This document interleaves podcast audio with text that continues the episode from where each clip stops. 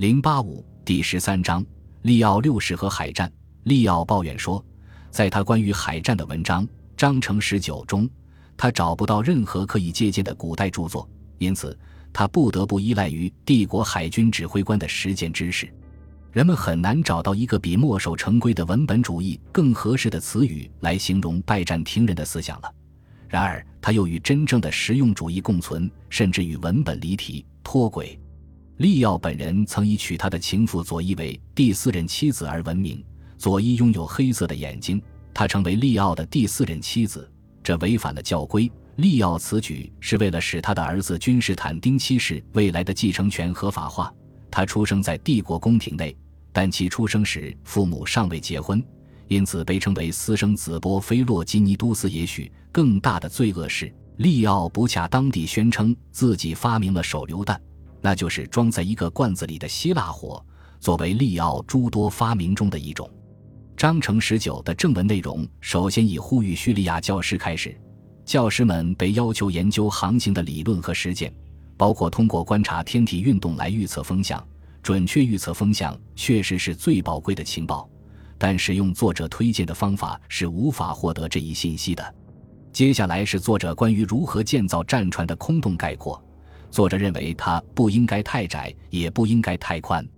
从六世纪到十世纪，甚至更晚，最典型的就是作为其众多战船版本之一的道蒙战船。不过，所有战船都有一个单一桅杆、两个甲板，利用桨帆和阿弗拉皮推进。在桨的上方并没有上层甲板。在这种战船的标准设计中，每一个甲板的一侧都可以安置二十五排到三十六排划桨手。有时甚至有五十排，最多可达二百名划桨手。战船还可以容纳其他一百人，大部分是海上训练的步兵以及船上的船长和军官。不过，似乎更常见的是一种较小的战船，名为木船，共有一百名桨手，容纳三十人到四十人的海军特遣队。这种战船的特别之处在于，上层桨手也能加入战斗。而下层桨手最多能通过桨槽射出长矛击毁旁边的敌船，还有更轻、更快的两艘侦察和突袭甲板船，以及一种设计了一排划桨手的小帆船。舷梯和划桨手的位置有可拆卸的护盾保护，桨手可以在船体上直接划桨，不需要外伸臂或桨箱的保护。方形帆从七世纪起就被大三角帆代替了。在利奥六世时期，工程锤仍然存在，但逐渐被彗星锤所取代。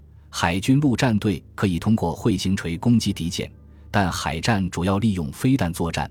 海军陆战队可以在船上桅杆附近的一个木质堡垒中发射他们的箭，那里还有一个或更多的制式机，以及胡格隆布尔，称作液体火或者希腊火，通过点燃的烧瓶掷出，或者由活塞激活。甚至可由泵的虹吸作用投射出去。